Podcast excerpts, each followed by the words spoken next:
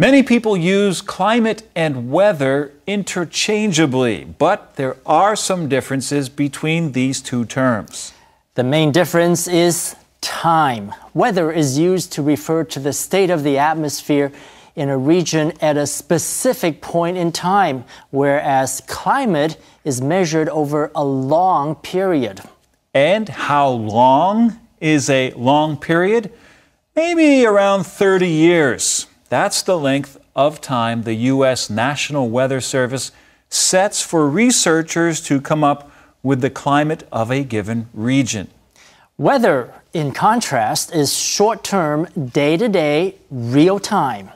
If you're talking to someone far away on the telephone, you might ask the person, Hey, how's the weather over there? Meaning the atmospheric condition where that person is at at that moment. And you may get the response, It's nice and sunny out, or It's pouring. But if you're thinking about moving to a place far away, you might want to first ask a local resident, How's the climate over there? And the person might reply, In the winter, you can expect it to be cold and snowy, and in the summer, breezy and mild. Right. Now, here's a good way to remember the difference between climate and weather.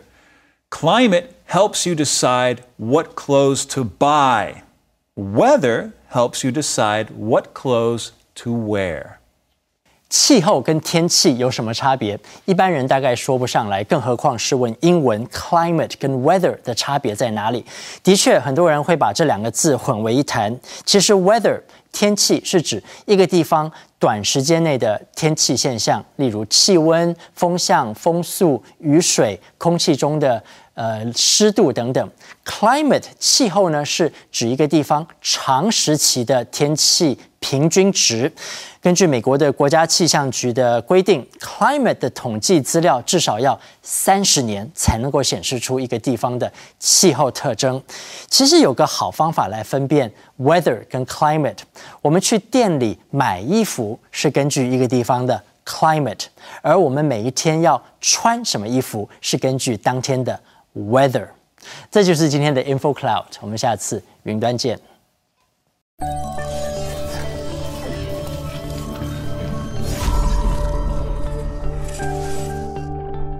Just how fast is a mile a minute? Well, if you do the math, that would equal 60 miles per hour, nearly the speed limit on most U.S. highways. And that's pretty fast.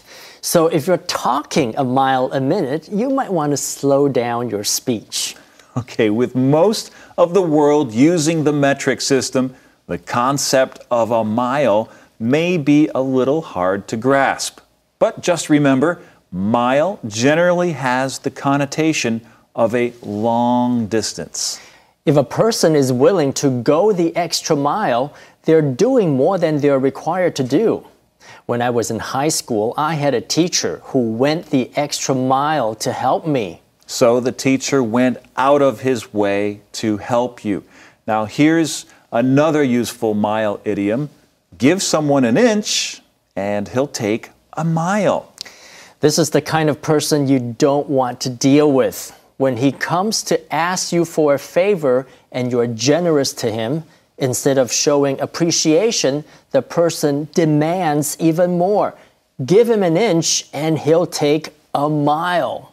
Okay, finally, we have a riddle for you. What's the longest word in English? Hmm. Well, the answer is Smiles. Smiles? That's not very long. I, I don't get it. That's because there's a mile between two S's. Oh, now that's a long word. 如果用 a mile a minute 来形容一个人讲话的样子，是指那个人讲话速度很快还是很慢呢？如果一分钟可以跑一英里，一小时就能够跑六十英里。 其实那就等于美国高速公路的时速限制，那是相当快的速度。因此，to talk a mile a minute 就是讲话像机关枪一样。另外，go the extra mile 字面上是多走一英里的路，意思就是为了某个目的额外的努力，多付出一份代价。还有一个跟 mile 相关的片语，give someone an inch and he'll take a mile。 这句话就等于我们中文的得寸进尺，只不过英文讲的更夸张，得寸进里。最后呢，来猜一个谜语：英文字里面最长的一个字是哪个字？答案是 smiles，因为在两个 s 中间有一个 mile，一英里那么的长。这就是今天的 Info Cloud，我们下次云端见。